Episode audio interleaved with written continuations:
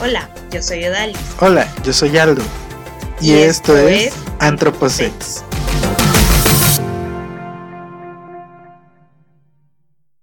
Vas.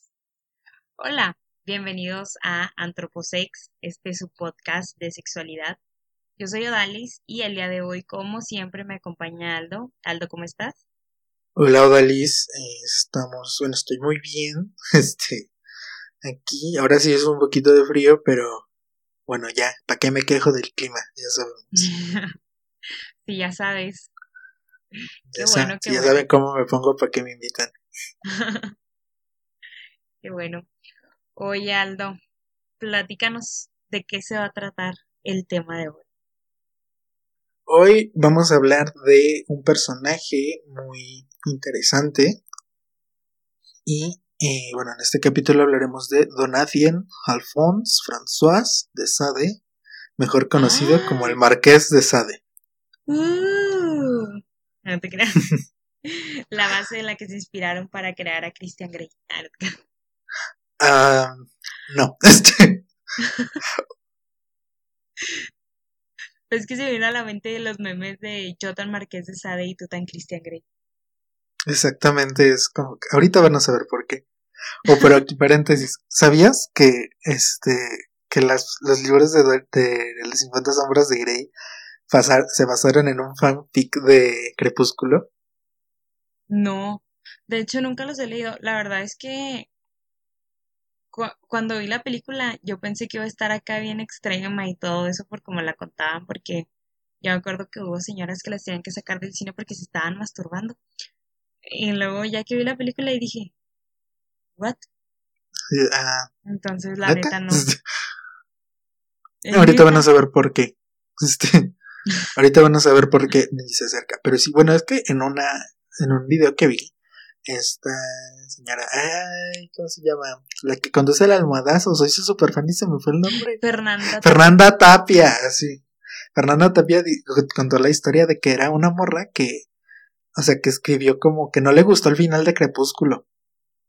Y que según escribió este su propio final y que se hizo viral como medio viral su, su final. Este, ajá, su final y que luego le cambiaron el nombre así de, y si mejor que sea vampiro, mejor que le guste el BDSM.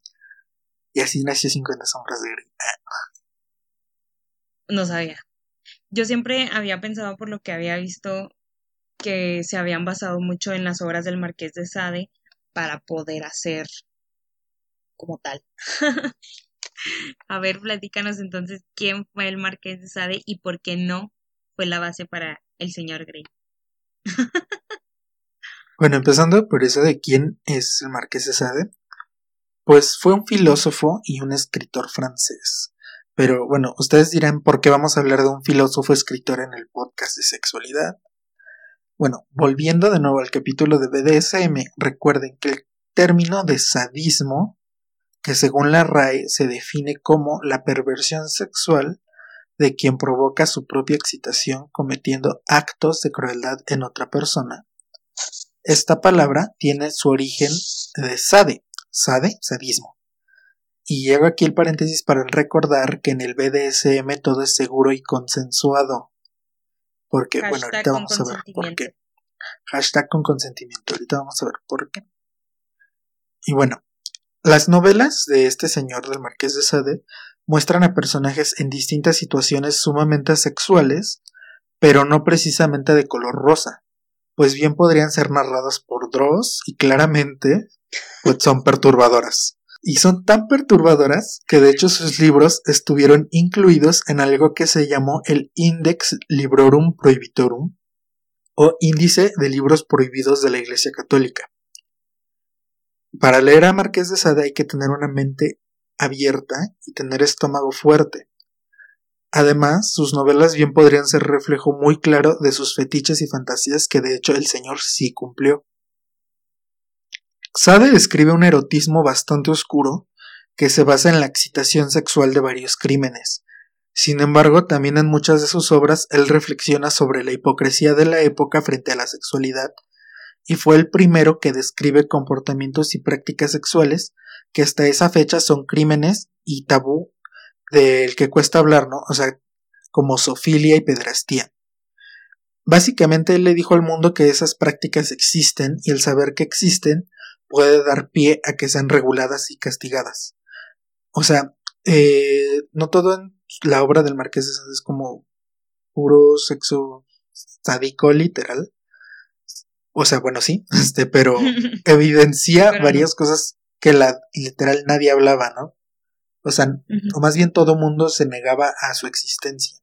También a lo mejor y por eso fue que, o sea, bueno, aparte del contenido de los, de los libros y de sus obras, yo creo también eso pudo influir, ¿no? En el hecho de que fuera tan censurado porque está hablando de un tema, si ahorita es, es fuerte hablar de la pederastía y hablar de la sofilia, me imagino que en ese momento era todavía, ¿qué está pasando? O sea, era así como más, causaba más horror, más espanto, menos se hablaba de lo que se habla ahorita. O sea, yo creo que también eso influyó. Exactamente. Y bueno, los personajes de estas novelas son llamados libertinos pues eh, Sade hablaba mucho de una libertad, pero demasiado libre, por decirlo de alguna forma. No solo libre de prejuicios morales, sino también libre de leyes. Y bueno, primero hay que ver quién es este señor, ¿no? El marqués de Sade. Él fue hijo de una familia adinerada, su padre Jean-Baptiste, el conde de Sade, y su madre es Marie Eleonore, princesa de la familia Condé. ¿Sabes? Es curioso. Siempre que pienso en un francés de épocas antiguas, en mi mente se llama Jean-Baptiste. O sea, me suena mucho el señor francés viejito. ¿no? O algo así. ah, pues quién sabe. Ajá, como que es muy genérico allá en Francia. Así como, ay, no sé cómo ponerle. Jean-Baptiste. Vámonos. Exacto. Jean-Baptiste. Pero bueno, el pequeño Donatien Afonso, o mini marqués de Sade, vivía en una familia ricachona muy pipires nice tiene sus ventajas. Pues siempre vivió en palacios y a los cuatro años se fue a vivir con su tío, que se llama Jacques François Paul Aldons, quien era el abad de Sade, que bien, eh, digamos, podría ser de quien hereda sus vicios, que conoceremos más adelante, pues se habla mucho también del libertinaje de este tío, empezando porque vivía con dos amantes que además eran madre e hija. Y digo, por si querían saber un poco de las estructuras elementales del parentesco, y cómo era, perdóname San Levistros, pero pues así vivía el tío del Marqués de Sade. pero vivir con ese tío no solo le permitió, no solo lo pervirtió prematuramente, pues también aprovechó la bien surtida biblioteca que estaba en su casa, y pese a que su futuro académico se veía prometedor, el papá le ordenó que se alistara en el ejército y en 1763 se casó con Claude René Courtier de la UNAI, hay puros nombres así bien. Nice. y tuvieron una luna de miel y todo en Normandía. Y supongo yo que en, en suite de lujo y toda la cosa, porque pues hashtag pudientes. Claro. No andaban mochileando como uno cuando se va de viaje. Ándale. Pero bueno, de regreso a París empezaron los problemas con este señor, que tuvo muchos. Pues el marqués fue acusado del escandaloso desenfreno y de haber flagelado a varias prostitutas. Pero en esa, en esa primera acusación solo duró 15 días en la cárcel, gracias a que su suegrita movió muchas influencias para sacarlo. Pero era claro que para este señor, dos semanas en la cárcel, pues era como pasar una noche en el torito, ¿verdad? Por haber manejado borracho. Pues una vez en libertad, volvió a cortejar a muchas mujeres, incluyendo a su cuñada, eh, organizó orgías y pues vivía su vida loca básicamente. Pero el gustito solamente le duró seis meses, pues en 1768 una mujer de, de nombre Ross Keller lo denunció por actos de tortura. Y aquí hay muchas versiones de lo que sucedió, realmente con esta mujer. Pues se dice, una de esas es que esta mujer Ross Keller pedía limosna y que Sade le ofreció trabajo de ama de llaves. Y una de las versiones que pasó es la que describe Madame de,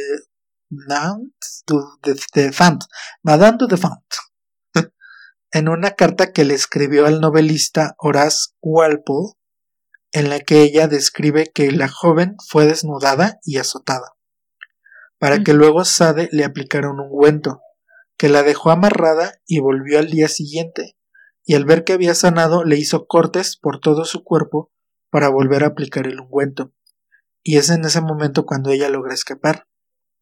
La madame señala que la única razón de esta tortura era, para Sade era ver si el ungüento servía.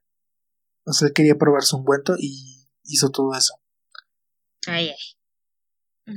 Ahorita que lo mencionas, ay, no sé si has visto la serie de vikingos o si alguien que nos está escuchando la ha visto. Y hay una escena donde me está recordando que. Ay, este güey, el gordito.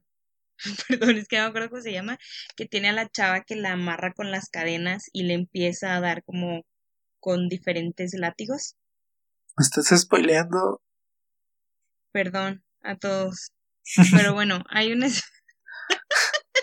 hay una escena en Vikingos justamente por lo que me mencionas toman como esta inspiración del Marqués de Sade, de Sade, perdón, porque es muy similar a lo que estás describiendo, que justamente eh, las, las flagela por, por placer, pero diciéndoles que es porque las va a ayudar a curarse o X cosa, no porque quiere probar algo.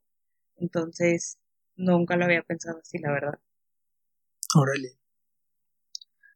Y bueno, de esta acusación, eh, él fue hallado culpable y duró apenas un mes y medio en la cárcel. Pero de nuevo, esta no e, fue la última vez que fue encarcelado. En 1770 volvió a prisión en un intento por volver al ejército. Dos años después, libre de nuevo, hizo pues otra pendejada. Básicamente. Básicamente. Contrató a cuatro prostitutas para organizar una orgía. Les dio de comer bombones que contenían polvo de catártitas, que era un afrodisíaco con el que él pretendía excitar analmente a las mujeres. O sea, ese polvo eran como los poppers de la época. Y si usted no sabe qué son los poppers, pues... Eh, pero sutil perverso de Sade se le fue de la mano a este señor y se pasó de la dosis, lo que bien no mató a estas chicas, sí las enfermó de gravedad, lo que provocó una denuncia por intento de asesinato. Ahora, de aquí también hay varias versiones, ¿no? Porque encontré, de hecho, eh, otras fuentes que decían que, que no fueron nada más cuatro personas, ¿no? O sea, que fue una super fiestota y que él ofreció bombones a todo el mundo y que si hubo gente que murió, otras fuentes dicen que, que no, o sea, que todos nada más se enfermaron. Pero bueno, el chiste es que hubo una denuncia. O sea, fue como la botanita de la orgía. Ándale. Que. Básicamente. Pues ya les dije que eran. y en este caso, el tribunal de Marsella lo encontró culpable y lo condenó a hacer acto de penitencia arrodillado y casi desnudo ante la puerta de la Catedral Mayor. Es decir, este castigo tenía que ver con la humillación pública.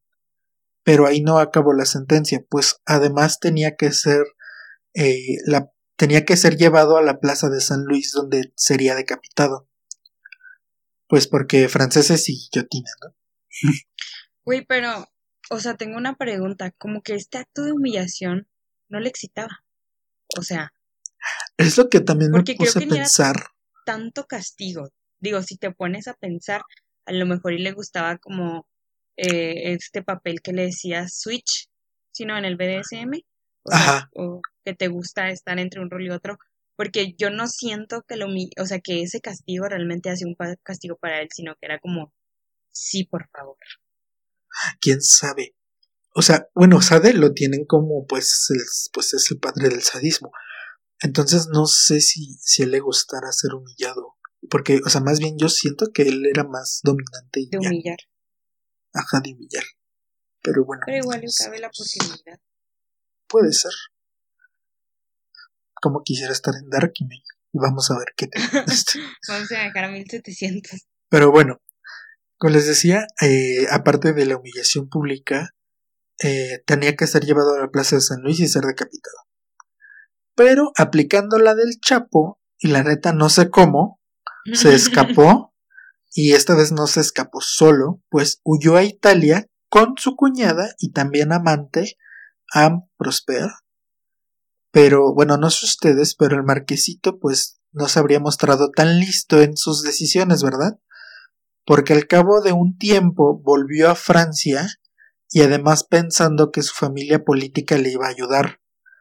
Pero pues esta vez su suegrita no lo iba a sacar del bote, pues estaba ahora sí que putadísima con su ahora doble yerno y lo mandó a detener y porque digo el marqués de Sade no fue tan listo y le dijo dónde estaba entonces lo mandó a detener fue detenido y enviado a la fortaleza de Miolans sorry no sé si lo estoy pronunciando bien pero Miolans donde permaneció cinco meses. Después fue llevado a la prisión de Chambery, donde, ¿qué creen? Se volvió a escapar. ¿Qué pedos? ¿Este era el prechapo, el pre-todo? Pre-Christian Grey, pre-chapo. Él inventó todo. Ya sé. Nosotros ya no inventamos nada, ¿eh? eh este. Pero bueno, ya en 1774, Sade se instaló en un lugar que se llama Lacoste o Lacoste, donde se dice que contrató a varios jovencitos y varias jovencitas disque para la limpieza de su casa. Aunque por ahí decían sus vecinas chismosas que en realidad eran para montar sus ya famosas orgías. Pero en 1776 se reabrió su caso en Marsella y cual un juzgado pendejo de la actualidad esta vez lo declararon inocente. Pues según estos nuevos jueces, el primer juicio había, había sido llevado a cabo con saña y sin objetividad. O sea, podríamos decir que ahorita es cuando los rateros salen libres, que por errores administrativos, pon tú. Es el famoso debido proceso actual. Ándale. Que si no hacía el debido proceso, ni modo. Y en esta vez el único castigo fue el destierro por tres años y el pago de una multa. Así como usted le paga ya la entrada, ya se puede ir. La fianza. Exacto, pero pues el peor enemigo de Sade evidentemente no era la justicia francesa, era su suegra. Exacto. Quien seguía enojada, pero además como perrísima y empoderada, y con palancas en la judicial, logra que lo vuelvan a retener, ¿no? O sea, como señora que le, dice, le da a los judiciales para que lo vuelvan a agarrar. Pero pues como dijimos que este señor pues chapo del siglo XVIII se volvió a escapar. Y, pero esta vez, como dijimos, bueno, el señor Sade, pues como que es listo y como que no tanto a la misma vez, porque se va a refugiar a su casa. Y dijo, como no hay otro lugar más obvio, pues en su casa, lo vuelven a arrestar de nuevo. Y bueno, pero esta vez que lo arrestan por órdenes de su suegra, Sade estuvo preso desde 1778 hasta 1785. O sea, siete años. Sí, siete años, ya hice la cuenta porque precavido. Este, y aprovechó este largo encierro para escribir su primera obra que se tituló Diálogo entre un sacerdote y un moribundo. Luego de ahí fue trasladado a la Bastilla, donde escribió los 120 días de Sodoma, una de sus obras más importantes, y la primera versión de eh, su libro Justina o Justine, entre otras muchas obras, ¿no? O sea, este encierro y no es el primero, sino que varios escritores como que tienen eso en común, ¿no? O sea, que cuando están encerrados pueden escribir a ver si aprenden algo cuarentena. Pero este... Yo estoy escribiendo la tesis. Ah, sí, sí, la tesis, este. sí, ah, cierto, la tesis. Pero bueno, aquí, este, duró siete años y pues como dije, aprovechó. Bueno, aquí quiero hacer un paréntesis para hablar de la obra de los 120 días en Sodoma que sin tocar el contenido ya es tiene una historia bastante interesante. Verán, el texto original de, esta, de este libro se escribió en un papel de 12 metros de largo y 11 centímetros de ancho. Durante 37 días, se piensa más o menos. Sin embargo, Sade nunca pudo terminar su obra, que fue encontrado mucho tiempo después durante la toma de la Bastilla. Y, o sea, No, no terminó su obra. O sea, cuando la leen, esta obra inicia narrando la historia de cuatro hombres libertinos que construyen su propia escuela de libertinaje, que de hecho la escuela de libertinaje es el segundo título de esta obra. Sin embargo, la mitad del libro es una lista de fetiches, fantasías o perversiones entre y o sea que entre más se avanza a la lectura se van convirtiendo en crímenes. O sea, eh, por ejemplo, encontré una fuente de alguien que analizó justo esta obra que decía que, que Sadek de alguna forma quería como catalogar este ¿cómo te explico? O sea, quería catalogar eh, todas las fantasías o fetiches, eh, digamos, oscuros o que se podrían convertir en crímenes, ¿no? O sea, que se escribe así como muchos, o sea, son muchísimos, y que unos pueden ser más realistas que otros, ¿no? otros ya están así súper exagerados. Pero esta obra eh, no solo escandalizó en ese tiempo, sino que escandalizó de nuevo muchos años después, cuando en 1975 el cineasta italiano Pier Paolo Pasolini estrena la película Saló, los 120 días de Sodoma, que es un filme evidentemente inspirado en el Marqués de Sade y que hoy en día es considerada una de las películas más perturbadoras y crudas de la historia. Yo la verdad la vi, debo admitirlo. No la acabé porque me quedé dormida. o sea, como que no me atrapó y dije, ay, mejor me duermo. O sea, de hecho ya se iba a acabar que le faltaba media hora. Sí, como la media hora, pero me quedé bien dormida. De hecho la vi en YouTube. No sé si ya, ya no está. Película, pero no, ya no está. Sí, por lo mismo. Sí, o sea, neta sí es una película, o sea, si ustedes creen aguantar Sao y Hostel, no, o sea, no, o sea, este es otro nivel. Y no, la neta no sé qué tan recomendable sea que la vean. O sea, la neta, si no quieren, no la vean. Solamente que tengan mucha curiosidad, pero no está fácil. O sea, ya creo que ahorita ya no está fácil de, de encontrar en internet. Pero bueno, yo tampoco, pero cuando estaba en la prepa, tenía como 17 años, 16, 17 años.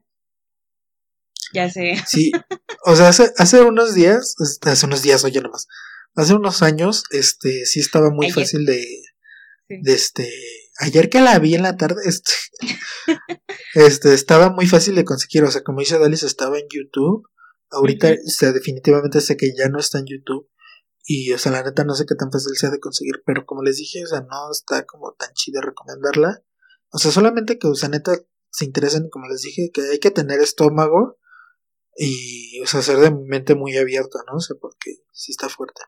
Sí, la verdad es que sí está, y más cuando son personas muy sensibles a varias cosas, neta no la vean, o sea, no dejen que les gane el morbo porque no la van a aguantar y la van a quitar luego, luego, o sea, en serio no tiene caso. Aparte justo eso que casi creo que ahorita sí ya no se puede conseguir de esas películas prohibidas. Y bueno, aparte este cineasta estaba me... O sea, también es como todo un caso pero, o sea, no sé si tocarlo en otro capítulo porque está también medio perverso en su historia. Igual y sí, igual y sí, pero creo que está más entre Dross y leyendas legendarias. pero bueno, ahí lo considera. Ay, ojalá. Pero bueno, este ahí este lo consideraremos. Pero bueno, siguiendo con la vida de Sade, antes de la famosa e importante toma de la Bastilla, el gobernador de la prisión M. de Laurey se quejó con el ministro pidiendo que Sade fuera trasladado a otro penal, ya que según el gobernador de otra forma la monarquía francesa peligraba. Ahora ve tú a saber si esta petición la hizo porque en realidad quería deshacerse de Sade. A lo mejor. Y bueno. Porque tampoco era, no era muy bien recibido, que digamos. Exacto. Y bueno, el ministro aceptó la petición y decidió que Sade fuera encerrado junto a maniáticos y epilépticos en el asilo de Chareton. Y algunos años después, en 1789, con el marqués ya viejo, casi ciego y empobrecido, recuperó su libertad. Pero apenas puso un pie en la calle, su esposa le pidió el divorcio, o sea, apenas, no mames, o sea, amiga, date cuenta. ¿Dónde vas tú a creer que apenas? Años habían pasado? O sea, la neta no sé, no. a ver, échame la cuenta en qué año se casaron. A ver, no vamos a buscar. Aquí tengo la Deja- calculadora. creo que sí, creo que sí. Porque, o sea, la neta, o sea, sí fue un, este, un, eh, ¿cómo se llama? Un tiempezote. Oye, aparte, A o sea, pues porque apenas, neta, tuvo toda una vida, duró siete años, se escapó con la hermana, organizaba sus superorgías, no sé cuántas veces estuvo en la cárcel, o sea, y apenas como, ay no, voy a divorciar. Se casó en 1763 Ajá, ¿y cuándo le pidió el divorcio? y le pidió el divorcio en 1789. Ay, 26 años. No inventes, o sea, amiga, date cuenta que pedo. No seas No, como la esposa del de marqués de Sade. Pero bueno, o sea, aparte el marqués de Sade no solamente que estaba viejo, casi ciego y empobrecido, sino también puede que solo ebrio y devastado. El gato bajo la lluvia. Después del divorcio, se volvió a enamorar y formó, formó parte de varios tribunales revolucionarios. En 1791 se, pu- se publica su novela Justino Justina, y, o sea, no fue eh, la primera novela que escribió, pero sí fue la primera que se logró publicar. Y en 1793, adivinen qué. ¿Qué? Sí, de nuevo a prisión. Oye, Pero es- ha entrado, Oye, no sé. No, no me puse a ver cuántas veces entró a prisión, pero sí fueron un chingo. no, bueno. Pero esta vez que volvió a prisión eh, fue debido a que siendo presidente de un tribunal revolucionario se negó a firmar la sentencia de muerte de varios presos, de varios presos. Ajá. Eh, o sea, porque a pesar de todo lo que escribió según él no estaba a favor de la pena de muerte. Entonces, como iba en contra de los principios revolucionarios, eh, lo mandaron a prisión. Y esta vez la sentencia que cumplió fue de 10 meses. Luego de esos 10 meses, en 1801 volvió a ser detenido por el régimen de Napoleón. Esta vez fue acusado de haber escrito La sátira de Soloé y sus acólitos, ese era el título, que era un ataque a la figura de Napoleón. O sea, siento que hizo como un meme muy largo y mamalón de la época, ¿no? Pero como esas no eran las formas, ¿verdad? pues lo arrestaron. Pero en esta vez Sade siempre negó que había escrito esa sátira. Pero pues su fama no le ayudó mucho, que digamos.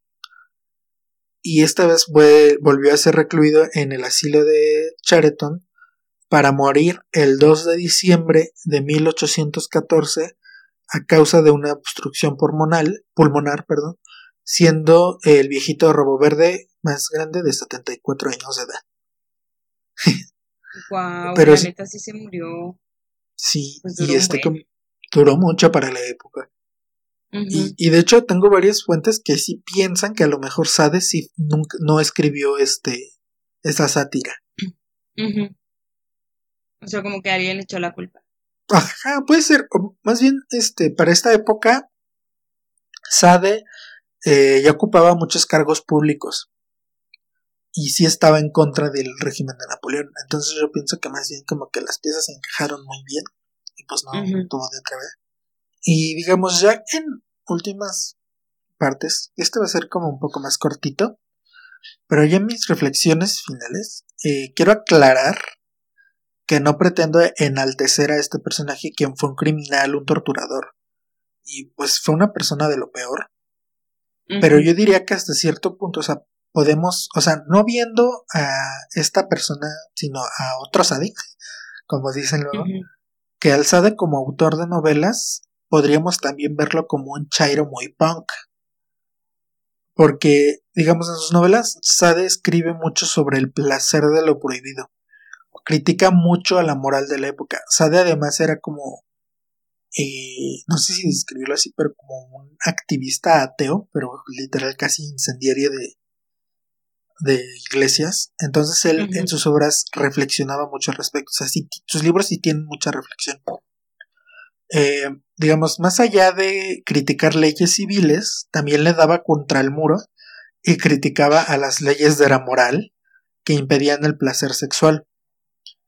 Eh, otra parte, por ejemplo, es que muchas de las transgresiones de, su, de sus obras en esta época era que sus obras tenían personajes homosexuales, tanto hombres como mujeres, pero no los, este, ¿cómo decirlo? O sea, no se burlaba de ellos, iba a decir un tanto así como, no los ponía como de lo peor, pero la naturaleza de sus obras, pues, eh, pero digamos que de alguna forma también evidenciaba que, o sea, más que evidenciar, él ponía, digamos, en el mismo nivel que tenías este la heterosexualidad y la homosexualidad. De hecho, en, en, unas este en unas de sus obras él ponía que o sea que el placer era placer, ¿no? Y que no importaba de dónde viniera, siempre y cuando fuera de otra persona o algo así. En ese caso, digamos, él él ya estaba como diciendo que la homosexualidad no era algo diferente, ¿no? O sea, no tenía por qué ser este. ¿Por qué ser malo? ¿Por qué ser malo? Pues digo, dentro de lo malo, lo bueno, ¿no? Como dicen, o sea, realmente el marqués de Sade, si bien hizo cosas que dices tú, no mames, o sea, te pasaste de lanza, también como que dio pie a, a empezar a hablar de las cosas que estaban pasando y empezar a decir, pues disfruta, o sea, no, no pasa nada si te gusta tener una orgía, si te gusta tener orgías, perdón, eh, no pasa nada si te gusta el dolor. Obviamente el güey no sabía que era el consentimiento, evidentemente, pero al final de cuentas él como que dio la pauta para empezar a hablar, a tratar estos temas y a describirlos y pues ahora sí que eso es algo que se le agradece, ¿no? Que nos dé como estos antecedentes hasta cierto punto. No, pues habrá que leerlo. La verdad es un personaje del que yo había escuchado mucho. Desconocía todo sobre el Marqués de Sade. Lo único que yo había, yo tenía entendido era esto que te digo que Christian Grey había salido del Marqués de Sade, que ya me di cuenta que no. Pero también es interesante como tener esta otra perspectiva. Eh, tampoco sabía que esa película había salido del libro. Y pues o sea, concuerdo contigo, no, no es enaltecer la figura del Marqués de Sade, pero en parte hay que agradecerle como que fue dando en esa época la apertura y, y tristemente como que muchas cosas de las que menciona que critica de la sexualidad y la moral siguen vigentes hasta la fecha. Estamos hablando de los 1700, estamos en 2020, no sé, me, me sorprende mucho. Ajá, o sea, que no ha cambiado pues básicamente nada. Ha sido muy poco. Y sí, sí quiero leerlo. Yo creo que voy a leer Cristina primero. A ver qué, qué me parece. Ahí les contaré el día que lo lea. Y eso, pues esas serán mis reflexiones finales, la verdad, en torno al tema del de Sade y que en serio no vean la película. Además, este, hay varios videos en YouTube que te dicen de qué trata. Este. Entonces, pero bueno. Ahora sí que no la recomiendo, pero pues si tienen la curiosidad, pues búsquenla. Tampoco los detengo, pero no los incito a. Y recuerden que nos pueden seguir en nuestras redes, Odalis. En Facebook, YouTube y Spotify como Antroposex con 3X y en Instagram como Antroposex Podcast con 2C. Aldo, redes. A mí me encuentran en Twitter y en Instagram como arroba antropojan. Y, y ya. Pues nos escuchamos la siguiente semana pues no sé, experimenten, no se crean el Marqués de Sade porque con consentimiento, con consentimiento y con consentimiento. Y pues ya. Bye. Bye.